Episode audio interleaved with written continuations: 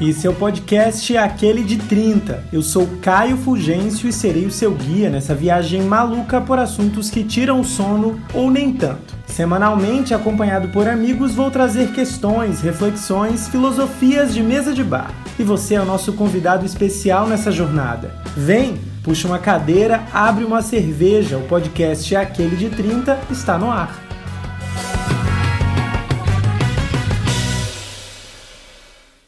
Junho é o mês do orgulho LGBTQ+, e eu, como parte dessa sigla, jamais deixaria de conversar sobre esse tema aqui no Aquele de 30.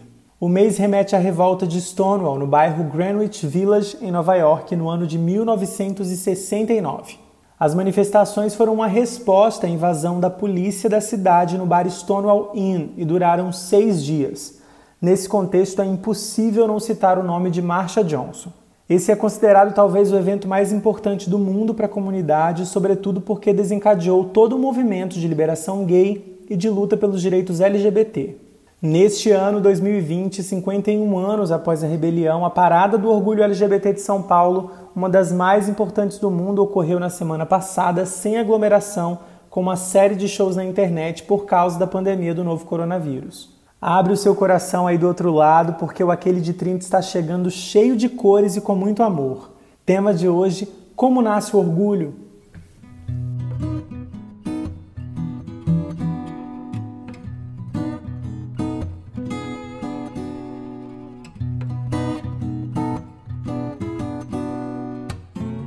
Que alegria! Mais um episódio do Aquele de 30 e hoje eu quero te fazer um convite muito especial, você que está aí do outro lado. Ao compartilhar histórias de vida, independente da sua orientação sexual, o programa quer te fazer calçar outros sapatos e pelos próximos minutos te ajudar a ver o mundo aí com novos olhos. E para isso eu recebo hoje nessa conversa de mesa de bar o publicitário André Clava, direto da cidade de São Paulo. Seja muito bem-vindo ao aquele de 30, André. Ai, que chique essa introdução, gente. Eu acho que eu nunca fui bem tão bem apresentado por alguém. Obrigado. você sabe, André, eu, te, eu não sei se você lembra, mas eu acho que eu tive com você uma vez só, num bar. Sim. Inclu... Lá no Caia. Caia, exatamente. Inclusive, saudades aglomeração, né? Pois é, e saudades Santa Cecília, Brooklyn brasileiro também. Amigo ouvinte, é, o André e eu, a gente tem muitos amigos em comum. E eu comecei nos últimos dias a acompanhar o conteúdo que ele produz no Instagram. E por isso eu achei que seria interessante a gente bater um papo para, justamente no mês de junho, que é um mês tão emblemático, a gente falar sobre histórias de vida, sobre as nossas histórias. Primeiro, antes de tudo, André, para as pessoas te conhecerem, quem que é o André no jogo da vida? De onde que você é? Você, você Ai, nasceu em São Deus. Paulo mesmo? Como que é?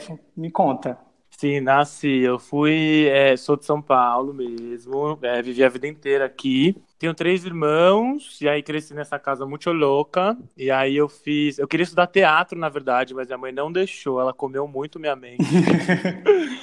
é, leonina de tudo, acho que ela tinha projeto assim para cada filho dela. Mas aí eu acabei fazendo publicidade, então eu estudei publicidade e trabalhei um pouco com isso em agência, mas tá muito cansado assim do, do trabalho que eu fazia e acabei caindo em outras coisas. Então hoje eu trabalho com inovação já há um, alguns aninhos aí, é, não muitos porque eu tenho 22, é. a Luca e eu terminei uma pós agora de sociopsicologia. E aí é isso, aí eu faço meus desenhos homoafetivos também, né? Eu tô com um projeto autoral agora, que é a Mona, que de uns tempos para cá eu também fui construindo essa história, assim, assim, me, me expressando nesse, dessa outra maneira. E faço todo esse trabalho também de falar sobre diversidade, que foi uma coisa que começou muito por necessidade mesmo de fazer, assim, no lugar que eu trabalho, e foi tomando outras proporções, assim, foi, foi consumindo minha vida de todos os jeitos. E aí eu tô meio que nesse furacão, assim, de coisas. Ai, que maravilha. A gente vai chegar lá nessa, nesse rolê do trabalho. Pra, pra começar, eu queria, assim, o que, que eu fiz, assim? O que, que eu pensei para essa conversa? A gente vai conversar sobre os, os, diversos, os vários momentos das nossas vidas, até a gente tá. é, entender um pouco como é que funciona, como é que ocorreu é, o nascimento do orgulho de ser, né?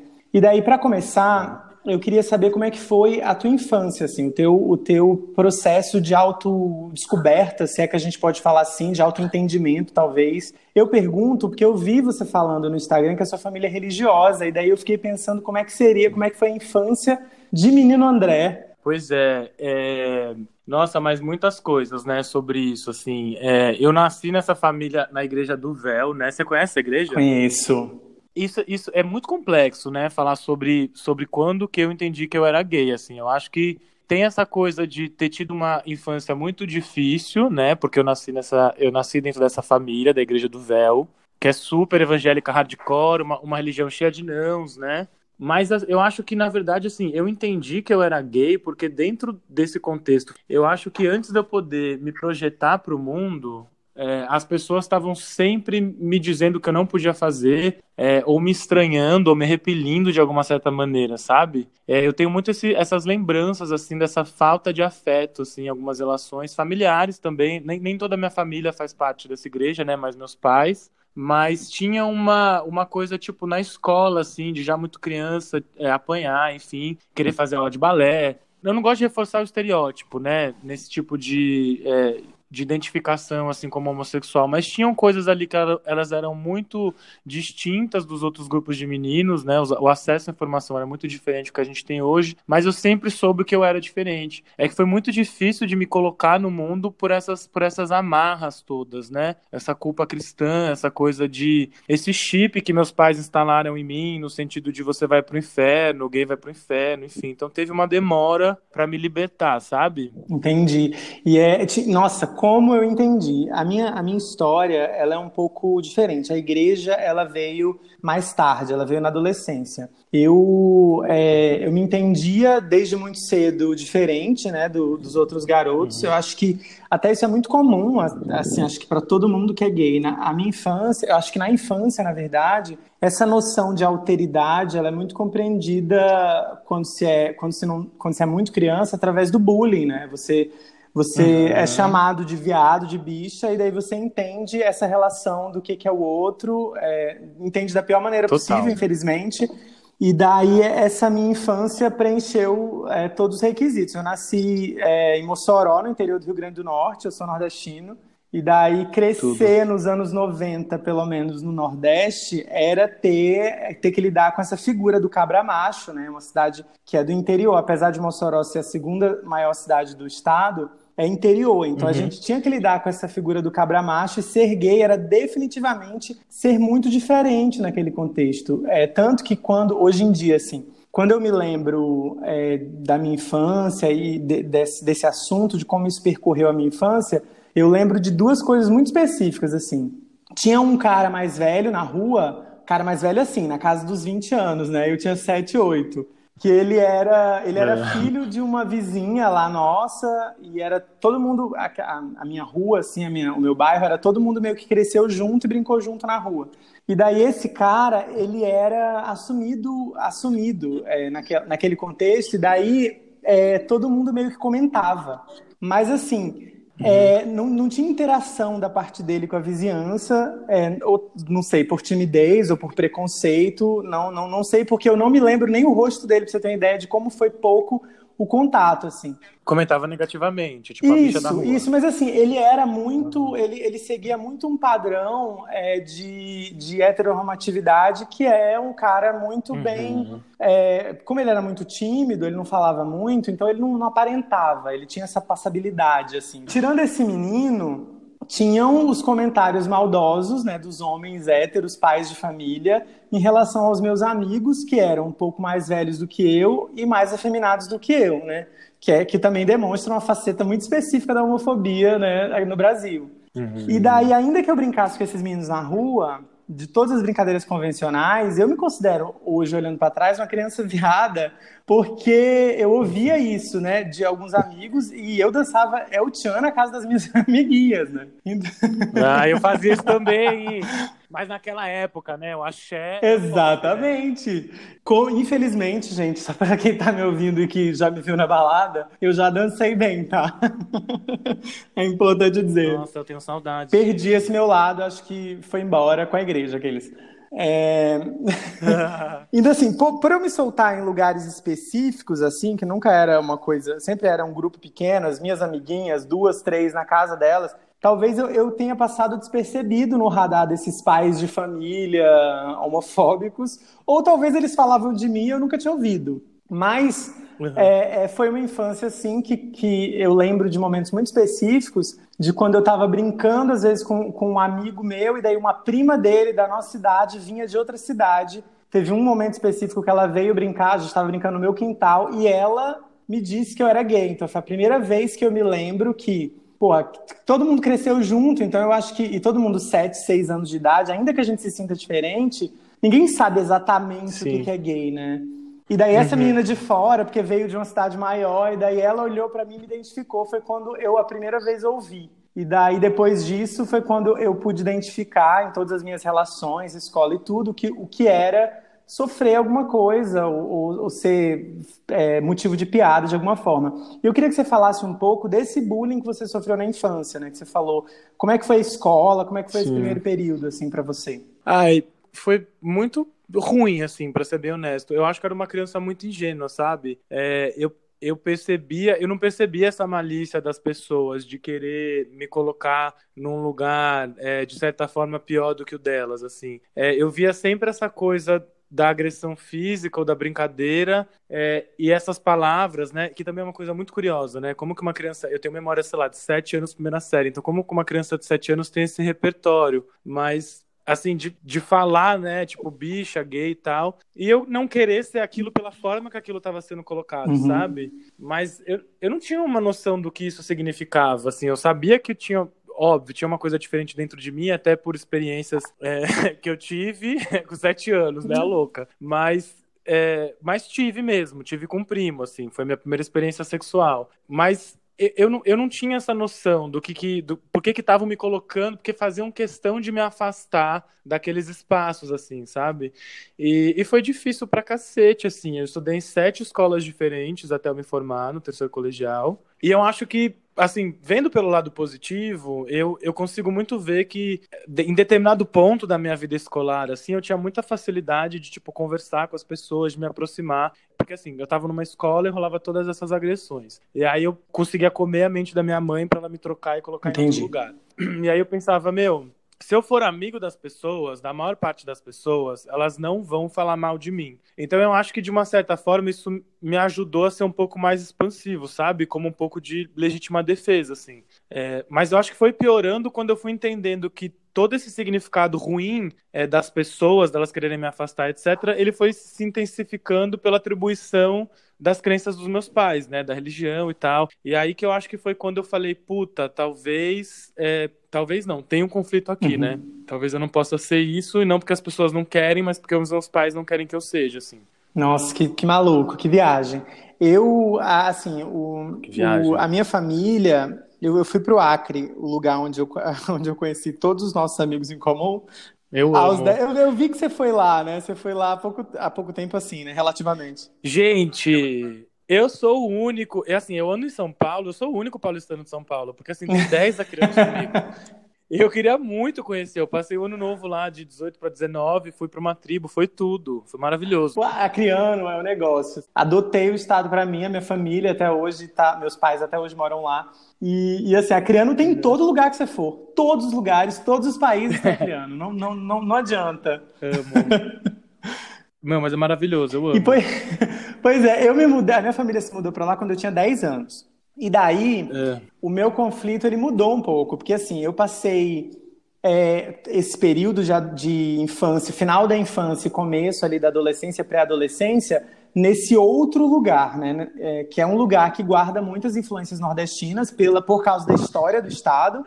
E, e assim, uhum. só que ao contrário de você, que acabou é, se tornando expansivo, eu fiquei retraído porque Sim. eu me sentia deslocado nessa realidade, tanto por, por, por, por, causa da minha estética, que na minha visão não se encaixava com o, o que a escola, o, o, bonitinho da escola, tanto uhum. porque eu era o estrangeiro nesse lugar, me sentia, me considerava um estrangeiro. O meu sotaque era muito acentuado, porque o sotaque do Rio Grande do Norte é muito forte.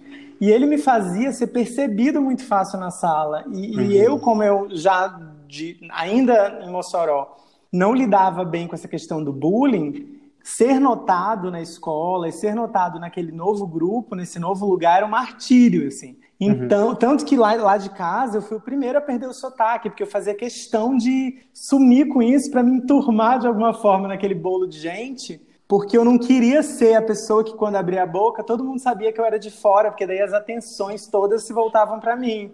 Sotaque Sim. esse que eu sinto falta até hoje, né? Porque hoje, depois de adulto, depois de estudar identidade, que a gente tenta, é, que eu tento aqui, através dos estudos, costurar todas essas minhas identidades e as coisas que eu perdi no decorrer do tempo. E assim, eu não tenho lembrança de, de relacionamentos, eu não tenho lembrança de, de nenhum, nenhum grande momento afetivo nesse período da escola por causa da insegurança, assim, porque eu acho que, que o bullying, eu acho que essa questão do preconceito, ela meio que, como você falou, assim, ela vai criando, a gente constrói uma parede, assim, ao nosso redor, uma parede que é toda formada por inseguranças, né, mas é uma parede de proteção de alguma forma. E, e, eu queria saber de você, como é que você lidava, até você já falou um pouco, mas como é que você lidava, assim, com a questão é, esse conflito que surgiu por causa da igreja, por causa do que as pessoas diziam para você, de alguma forma, dessa sua descoberta, como é que você lidava com o seu corpo no sentido de persona, assim, o que você aparentava para as pessoas, como é que você lidou com a sua figura, assim? Você se retraiu no sentido de, de tentar é, uma passabilidade, você não se ligava com isso e era você mesmo? Como é que foi para você? Amigo, quando eu falo para você que hoje eu sou extrovertido, isso foi o lado positivo, eu acho que foi, isso foi uma coisa que eu colhi bem no final da minha história, porque, assim, eu apanhava na escola, eu tenho um irmão mais velho que ele inclusive começava, assim, hoje a gente tem uma relação muito saudável que foi reconstruída, mas ele, ele começava essas violências, tipo, na escola. Então, assim, apanhava na escola, depois apanhava dentro de casa, sabe? Uhum. É, então, assim, eu tava o tempo todo sendo lembrado. Eu era esquisito, eu usava óculos, eu tinha um cabelinho esquisito, eu tinha um dente grande, sabe? Então, assim, eu passei por essas mesmas coisas, assim, que você. E, e, assim, eu, durante muito tempo, ao longo do meu crescimento, era uma coisa muito louca, porque é, eu lembro, eu, eu tenho uma memória é, específica, uma lembrança, assim, eu não sei quantos anos eu devia ter, eu devia ter uns 5 ou 6 anos. Eu, eu acredito que eu tinha mais ou menos essa idade. E eu tava com a minha mãe deitado, assim, em casa, vendo o Globo Repórter, e eu lembro que apareceu uma. Globo Repórter, gente, olha, olha isso. e apareceu uma matéria sobre. É, e apareceu uma matéria sobre a parada eu lembro que naquele momento que eu vi, foi a primeira vez que eu vi, tipo assim, dois homens juntos, duas meninas, sabe? E eu falei, uhum. cara, calma aí, peraí, tem, tem mais gente assim, tipo, eu, eu acho que eu sou assim, sabe? É, de ter esse tipo de reconhecimento. Mas não foi fácil, porque ao longo dessa trajetória, assim, dentro da igreja, eu lembro de, ao longo do meu crescimento, ir perguntando para os meus pais, depois dessa, desse primeiro contato, sobre o que era gay, o que era homossexual, se Deus, né, e meus pais falando que Deus não queria, etc. Então, assim, eu, eu tentei fingir uma bissexualidade, né, é, eu acho que por uma homofobia internalizada, de eu beijar uma menina aqui e ali e falar, não, tá tudo bem, ainda estou beijando uma boca, né, feminina, assim, mas toda vez que eu sentia desejo ou que eu ia até assim época de masturbação era sempre pensando em homem assim. Então foi muito difícil me libertar disso. Durante muito tempo eu achei que eu tinha sido sentenciado pelo sagrado que eu não tinha o direito de entrar em contato com o sagrado porque foi isso que tinham me falado assim né? Então essa, essa libertação ela foi muito tardia na verdade, de, de chegar e falar, não chega, é, eu sou gay e essas crenças elas não vão me afetar muito, não vão me afetar mais, né? Porque é, não é fácil, né? Quando eu conto isso, as pessoas acham que é uma coisa super romântica, tipo assim, ai, nossa, agora você, enfim, né, encontrou o lado luz. Mas, cara, quando tua mãe diz para você que você tá matando ela aos poucos, quando teu pai diz para você que ele não quer saber de você, sabe? Que tem um espírito uhum. no teu corpo, assim, é, eu me vi muito sozinho tendo que refabricar esses valores, sabe? Do que eu acredito, será que eu vou pro inferno mesmo? E assim, apagar isso dentro de você e substituir isso dentro de você é muito difícil, ainda mais dentro desse, desse ambiente evangélico, né? Eu acho que você passou pela mesma coisa. Sim, isso, isso na sua vida já foi mais na adolescência hum. ou já foi mais, mais tarde? Eu assim? tinha, eu, eu tinha uma vida dupla na internet, assim. Eu Adoro! Tinha... Eu tinha uma vida dupla, eu tinha tipo assim um fotolog que ninguém conhecia, daí eu tinha um e-mail do MSN que ninguém conhecia. Então, assim, na internet, na adolescência, eu tinha, eu já, eu já meio que performava, vamos dizer assim, a minha homossexualidade nessa coisa meio avatar digital, assim, mas eu não deixava isso, esparra, isso esparramar para quem já me conhecia. Porque eu acho que na minha cabeça eu ficava pensando assim, cara, minha vida inteira todo mundo ficou falando para mim, todo mundo que me odiava, que queria meu mal, é, sempre fazia questão de me dizer, de me colocar no meu lugar, de falar que eu sou bicha, viado, gay, né? Então, assim, eu, eu, de uma certa forma, olha a loucura, né? Olha o que as pessoas fazem com a gente. Eu, eu, eu acho que eu não queria dar esse gosto para as pessoas, de confirmar de todo mundo que desejava tudo isso de mim confirmar a convicção que elas tinham, sabe? Então foi difícil, assim, eu, eu, eu consegui juntar essas duas coisas, mas eu passei por essa vida dupla e aí fui experimentando, experimentando, até que em determinado momento da minha vida eu falei: não, chega, é, sou bicha mesmo e eu vou viver assim e não dá mais pra mim, sabe? É, deve ser muito interessante, assim, eu fico, eu fico pensando como que é crescer em São Paulo, né? Que é como você falou, você deve ser a única pessoa de São Paulo do seu grupo que eu acho que deve ser uma outra vivência, é uma vivência, acho não, né? É uma outra vivência completamente diferente de quem vem de estados menores ou de quem vem de cidades do interior, enfim. E, e assim, é, o meu contato com a igreja, ela foi aos 15, né? Bem no meio, assim, de uma, uma data específica. E daí, é, tipo assim, no auge do desconforto com esse existir no mundo, sem compreender de nada, sem compreender nada, eu foi, foi quando eu encontrei a religião evangélica. É, e desde sempre eu tinha muita viagem interna de pensar em identidade, de, de pensar tudo isso. Eu sou muito viajado, assim, eu, sou, eu, eu sou muito do, do, do estudo, assim, de, de, pegar os livros, de, de tentar identificar em mim as coisas que eu estou lendo na psicanálise, na sociologia e tal tudo, tudo que eu vi na faculdade, assim, na, nas, teori, nas teorias todas, eu tentava de alguma forma encostar na minha existência para tentar entender tudo. E daí, quando surgiu a religião, eu mergulhei de cabeça, né, meu filho? Sem me preocupar com fundo, eu fui embora. Mas seus pais são da são evangélicos, assim, ou você que decidiu, tipo, vou para essa linha? Esse é que é o pitoresco, porque fui eu que decidi, sem ninguém, do nada. Eu conheci uma menina é, na escola que era evangélica, só que ela, ela era uma evangélica legal, né? Então foi. Porque evangélico normalmente não é legal, né? Mas daí uma evangélica legal, desconstruída, que dançava, sabe? Que gostava Amo. de fazer coisas, gostava de fazer coisas que, que os evangélicos normalmente não fazem, que bebe uma cerveja, então eu achava ela super descolada, assim. E daí ela que me levou no primeiro culto que eu tinha ido na minha vida aos 15 anos. E foi quando tudo aconteceu, assim, que foi na primeira vez que eu tive contato, eu é, chorei muito, porque a espiritualidade é isso, né? A espiritualidade a gente vai descobrindo e vai construindo no decorrer da vida, e tem gente que não, não tem, que não tem essa. Enfim, que, que, a, que a espiritualidade não é uma, uma parte importante da, da existência. E para mim, naquele momento, eu descobri que era, assim. E daí, meu amor, foi é, é, ladeira abaixo, bicicleta sem freio, né? Amo.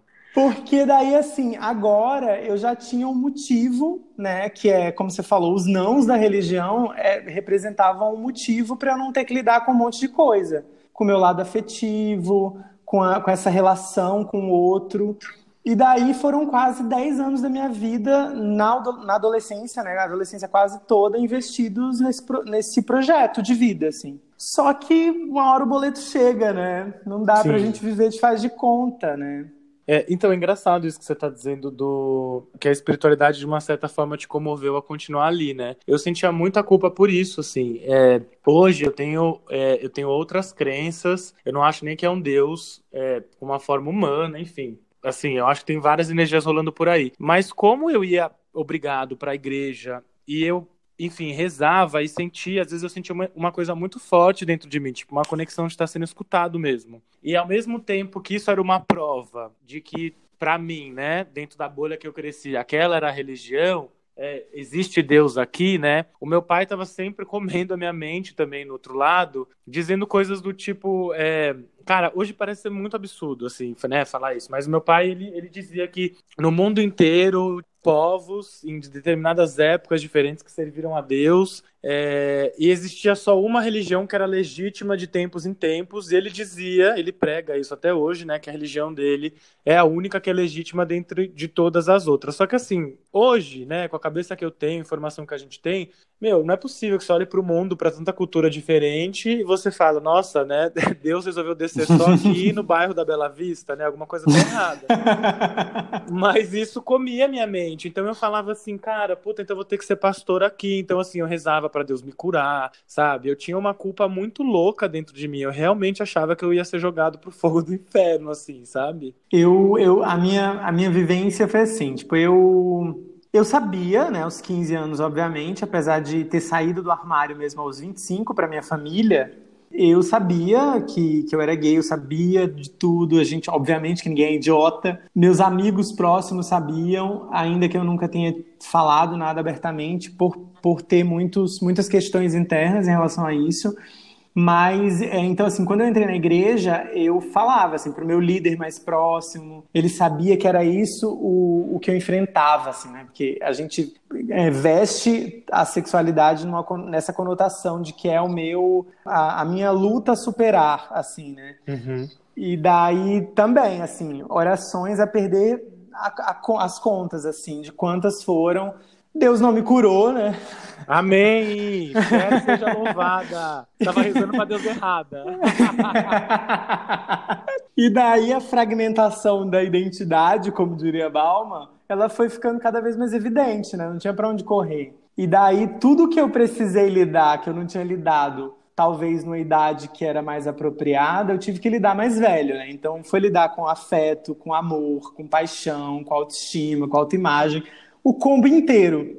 Na universidade, é, eu sou da turma de jornalismo da, da Universidade Federal do Acre de 2010. Uhum. E daí, desde o primeiro semestre, primeiro trabalho, metodologia de pesquisa 1, eu estava lá pesquisando identidade. Porque foi quando eu, eu vi na academia que como a minha, o meu curso ele não é muito técnico, ele é, quer dizer, ele é metade técnico e metade teórico, nas teorias todas a gente estudava psicologia, sociologia, e daí foi quando eu vi que se falava de identidade lá dentro. E daí eu falei, gente, procurei a minha vida toda saber quem eu era na Bíblia e apenas na Bíblia, tá na hora de ouvir quem realmente entende, quem realmente estuda sobre isso. Foi quando eu mergulhei nisso e foi quando é, eu comecei então a, a, a viajar nesse lance de identidade, homem, negro, nordestino, gay, e daí e começar a realmente tentar é, fazer o meu mosaico de vida, assim. Uhum. E daí eu queria saber de você é, quando foi que você, é, diante de todos esses conflitos e culpa cristã que, enfim, até em algumas coisas da minha vida eu carrego até hoje, mas esse é um outro, esse é um outro episódio, eu vou fazer um episódio de culpa cristã. E daí eu queria saber de você, assim, quando foi que você começou a se ver como um ser político, assim? Como alguém que a sua existência representava mais do que somente, é, enfim, com quem você se interessa, que, o tipo de pessoa que você se interessa. Ai, amigo, olha, não, não faz muito tempo, sabia? É, eu acho que a gente tem uma história muito parecida em relação a essa, essa, coisa de sair do armário de maneira tardia, assim. Eu tive um, o meu primeiro namoro, inclusive com o André, né, que, enfim, você conhece, e... E assim, eu tinha, sei lá, 24, 25 anos na verdade, de uma certa maneira, esse relacionamento me ajudou a entender que estava tudo bem, sabe? Foi uma construção minha de quem eu sou hoje através desse relacionamento. Eu acho que foi meio que a última coisa que eu tive que atravessar para poder falar não, agora chega, sabe? Porque uhum. eu acho que enquanto eu ainda e também eu ainda morava antes, antes de começar esse namoro, eu morava com os meus pais, então eu acho que ainda tinha umas amarras ali para eu me colocar no mundo.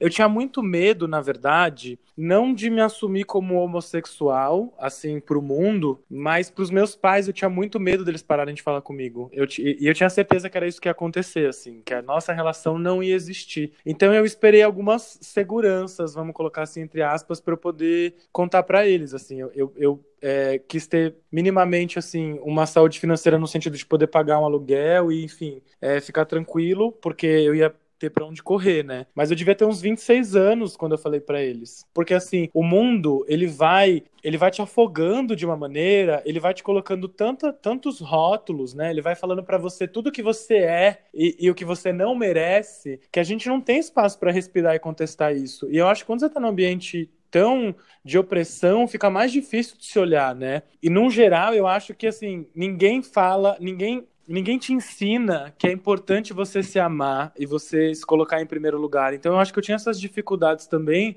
é, de autoestima. Mas quando eu terminei esse namoro, que, enfim, foi muito bom para diversas coisas, inclusive para eu poder olhar e dizer: não, é isso, eu sou bicha, não tem bissexualidade nenhuma aqui. é, assim, vamos parar de se enganar, porque assim, já deu, já foi. E aí foi quando eu acho que, quando essa chavinha virou, é, que eu falei para os meus pais, etc., eu falei, ó, para mim não dá mais. Então, assim, eu tinha, eu estava trabalhando antes num lugar é, que eu passei por assédio moral pesado, assim. Eu acho que tudo isso foi se empilhando dentro de mim. E aí chegou um momento que eu falei, cara, não dá mais, eu preciso falar sobre isso, até pela minha história, sabe? De ter tido essa questão religiosa me impedindo de viver de maneira autêntica mesmo. Então, assim, para mim hoje é muito necessário falar sobre essas coisas. Mas foi, e, e, e foi uma coisa muito tardia, né? Se você for ver, assim, toda essa fala, ela tá acontecendo aí, sei lá, cinco anos, quatro anos, sabe? Então, assim, é, é, é pouquíssimo tempo né? Eu fiquei escondidíssimo no armário é, e eu não quero voltar para lá, sabe? Muito real que você falou, assim, de, de, dessa questão de você não ter tempo de se analisar e dizer, não, mas peraí, a coisa não é dessa forma. E é porque a vida é, é realmente esse rolo compressor, assim, não tem para onde correr. E daí eu estava até conversando com outro amigo meu de um outro episódio aqui do podcast, que, que acho que os anos 90 eles são muito, são muito malucos, assim, né? Para quem cresceu nos anos 90, porque as figuras, a, a representatividade, sobretudo na, na TV aberta, né? É, sempre foi muito, muito difícil, né? Porque a gente sempre tinha um estereótipo só. Então, de um lado, a gente vinha, então, de, de, de dessa, desse é, dessa noção cristã que, que enfim, percorre a, a, história do Brasil como um todo, as religiões todas, e de repente a gente não, não se vê representado em, em muitos lugares. É, eu, queria, eu queria saber. Eu vi uma coisa muito legal no seu Instagram. Eu estou fazendo uma propaganda aqui, no final a gente, a gente vai dar uma arroba. Mas daí, assim, eu vi uma coisa no seu Instagram muito legal em relação ao trabalho, né? Você falando um pouco desse de, de impor e assumir esse espaço no trabalho, de ser quem você é, de não ainda você trabalha num banco, né? É. Então, como é que é, como é que foi esse processo? Eu fiquei muito curioso para saber mais disso, assim, como é que foi esse momento de você, cara, foda-se meio que tipo, você falou uma coisa que eu achei que eu vou levar para vida que é tipo é. assim, as pessoas precisam é, olhar para você, olhar para mim, além do, do que o meu exterior. Elas precisam me ver uma, um profissional competente, independente do que ela tá vendo por fora. Genial, né?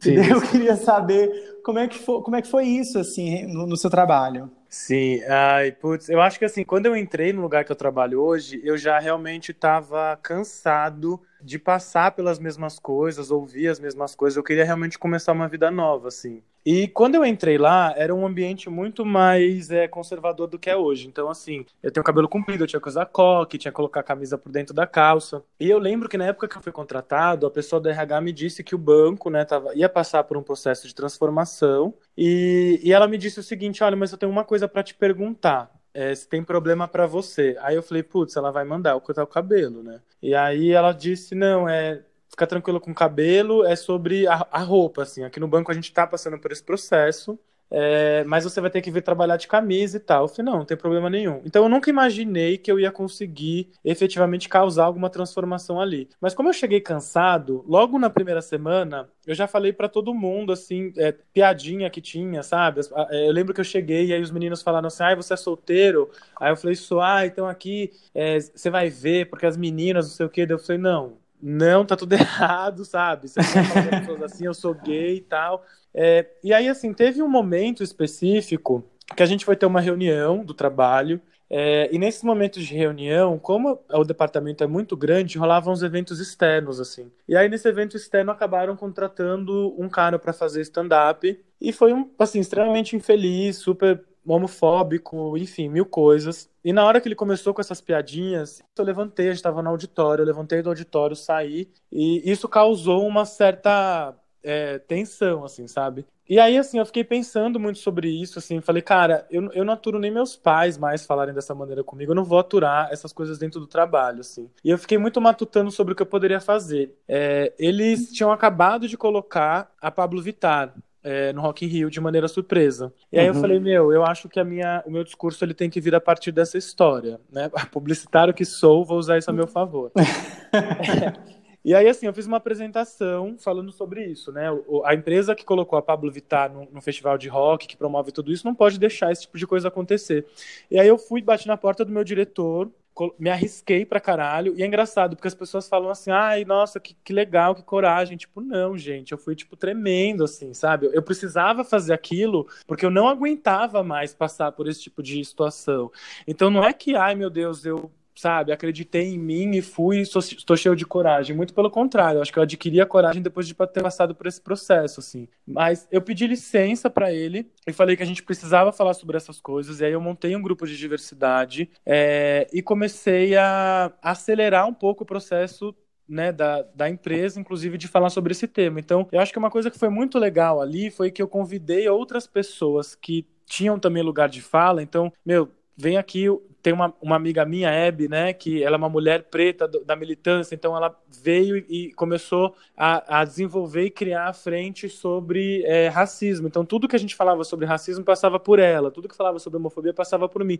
Tinha essa questão da gente é, ter sempre essa preocupação de onde essa criação de conteúdo estava surgindo, porque ali dentro, como instituição formal, é, a maior parte das pessoas que lidam com esses assuntos não passam por essas vivências. Então eu acho que isso significou é, com uma, com uma grande potência o trabalho que, gente, que, eu comecei a fazer ali dentro, assim. E aí, aos poucos, eu comecei a fazer várias coisas, assim. Eu comecei a fazer palestra, eu comecei a fazer sessão pipoca, eu, eu chamei outras empresas é, para poder ir lá e falar o que eles estavam fazendo dentro das áreas delas, é, para poder evoluir e efetivamente ferramentar as pessoas, né? Como que o meu trabalho pode ser mais é, entregar mais diversidade? O que, que eu posso fazer no meu dia a dia para entregar isso? Assim, isso foi crescendo, crescendo, crescendo. Daí eu comecei a fazer palestra para outras áreas, comecei a fazer evento representando, né, o, o, lugar que eu trabalho. E aí eu acabei recebendo um título de embaixador da diversidade é, pela própria instituição por tudo isso, assim. Mas eu acho que eu estava com tanta sede de não passar mais pelas, pelas mesmas coisas que eu simplesmente foi uma coisa meio,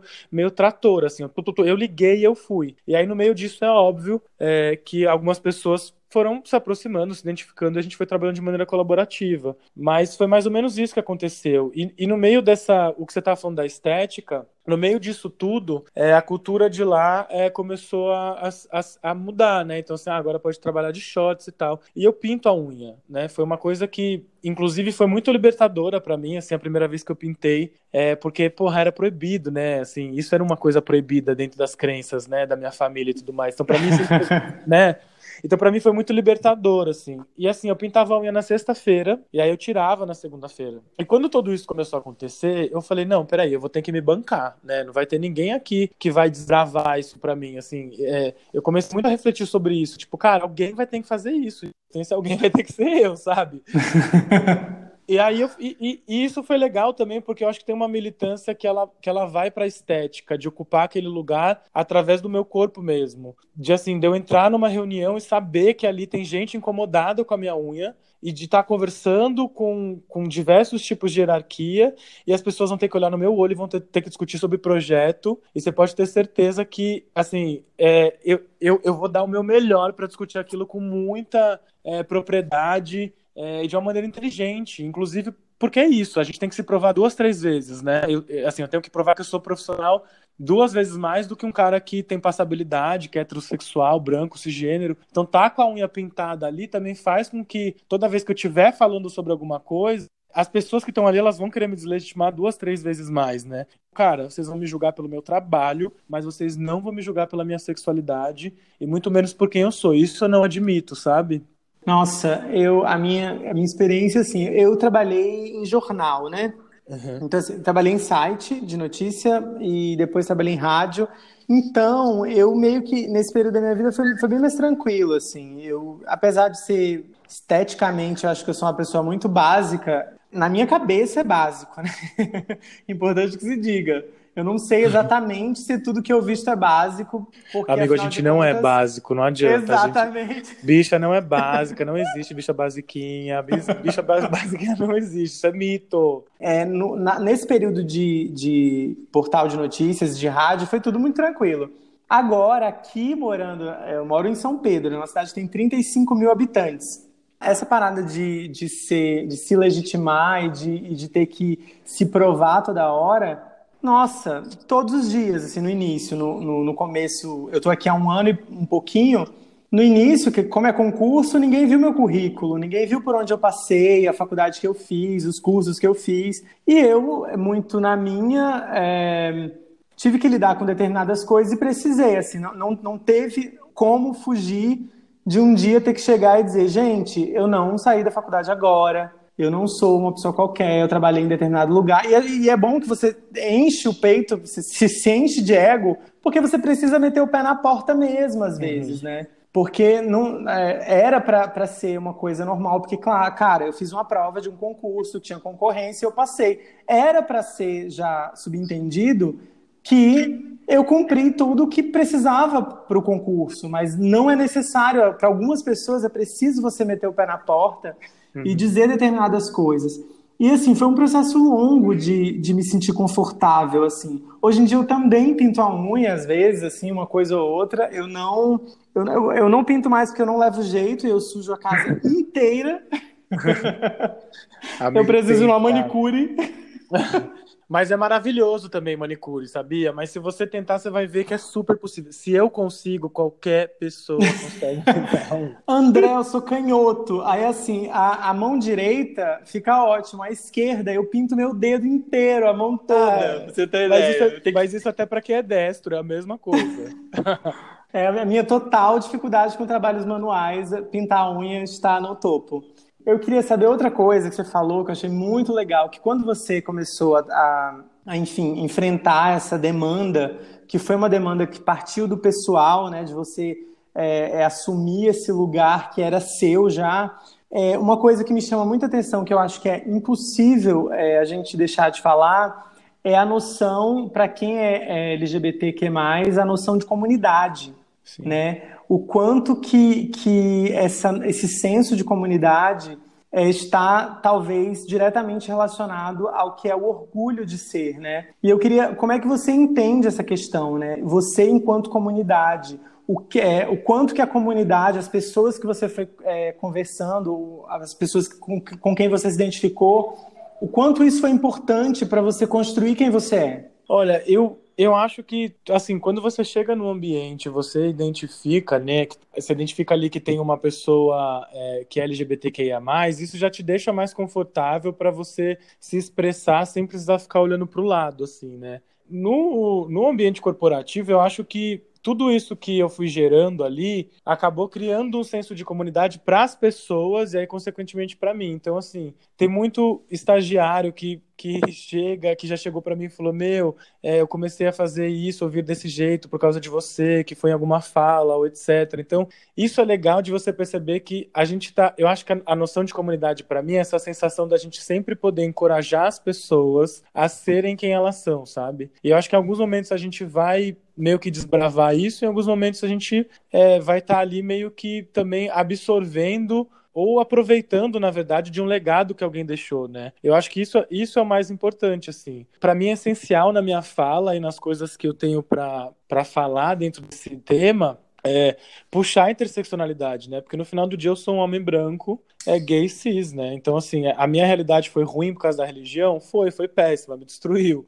né? Mas, assim, existem outras pessoas dentro da comunidade que precisam é, que sejam escutadas, né? E se essas pessoas forem falar ali por elas mesmas, a gente sabe que muita gente não vai escutar. Depois que a gente entende onde a gente está e desse senso todo, de hackear esses espaços que a gente já está inserido por essas pessoas, sabe? É, mas eu acho que para a gente se sentir bem nessa sociedade tão cheia de raiva, né, de valores tão homofóbicos, é, esse senso de comunidade é tudo. A gente não pode esquecer nunca dele.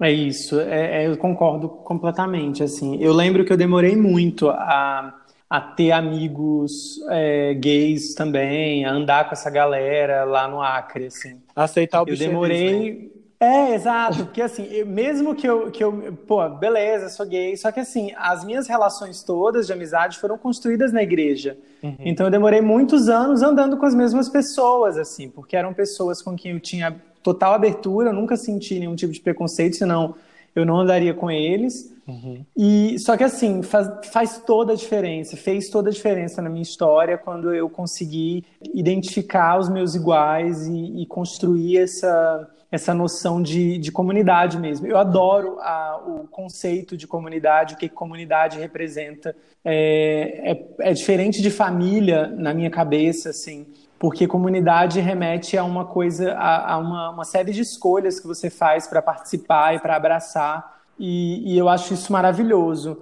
Ai, André, a gente está tendo que chegar próximo do final desse programa maravilhoso, que eu estou aqui já mal, aquele que terminar.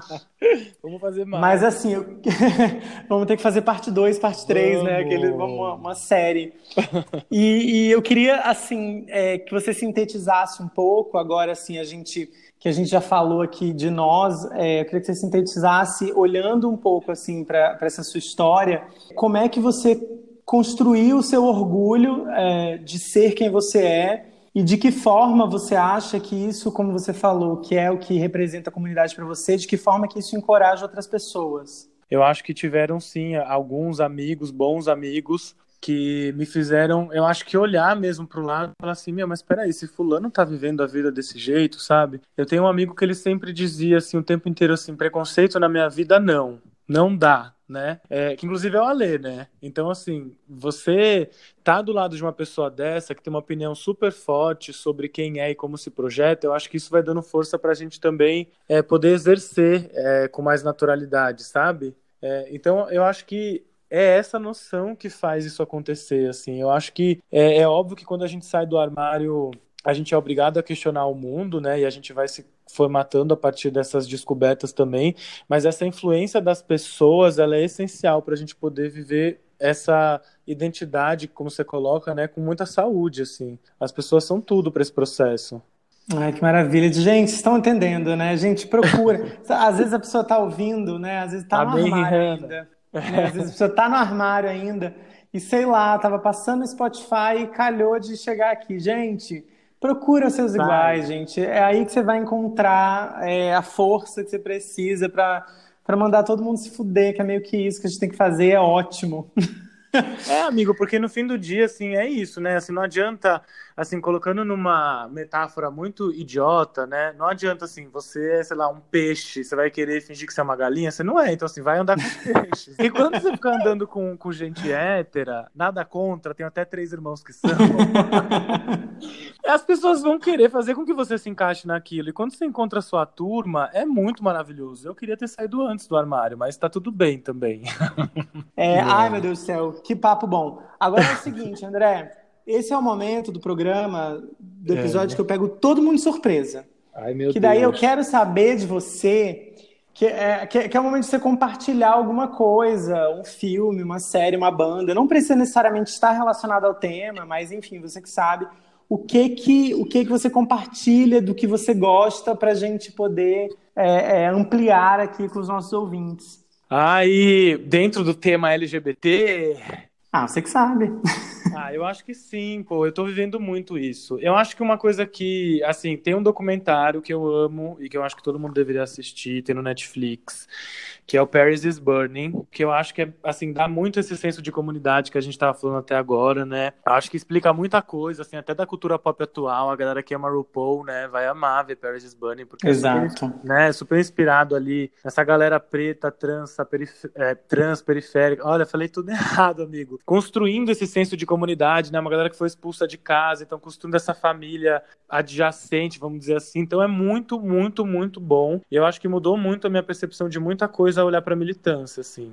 É, e assim, vendeu peixe. Agora a gente chega na hora que eu já falei tanto do teu Instagram, que daí como é que as pessoas se encontram, né, para trocar uma ideia, para perguntar Ai. mais coisa. Sim, segue lá no arroba André Clava com K. Ou então vai no teu, né? Vai no teu lá, no É, no, do, do podcast que vai ter, vai estar o teu arroba também. Amigo, eu quero agradecer demais, tá? Pela tua participação aqui naquele de 30. Muito obrigado e sinta convidado a participar de outros papos, que eu, eu já jogo assim, que é para deixar o convite aberto, que é para saber que eu vou encher o saco depois. Não, imagina, obrigado eu. Amei conversar com você, amei conhecer tua história mais. Eu acho que isso é muito essencial pra gente, né? A gente precisa desse afeto. As pessoas fazem questão de tirar, então eu me senti muito acalentado aqui agora nessa essa última hora que a gente passou junto. E conta comigo, se você quiser fazer mais, vamos fazer mais. Gente, é desse jeito que a gente termina esse episódio, com o coração aqui quentinho. Siga o podcast nas redes sociais, Instagram e Twitter, arroba aquele de 30 pod, o 30 numeral, não esqueça disso. Vamos trocar uma ideia por lá, deixe sua opinião sobre esse episódio, porque vai ser muito legal te ouvir. É isso, até semana que vem com mais aquele de 30. Tchau, tchau, tchau, tchau.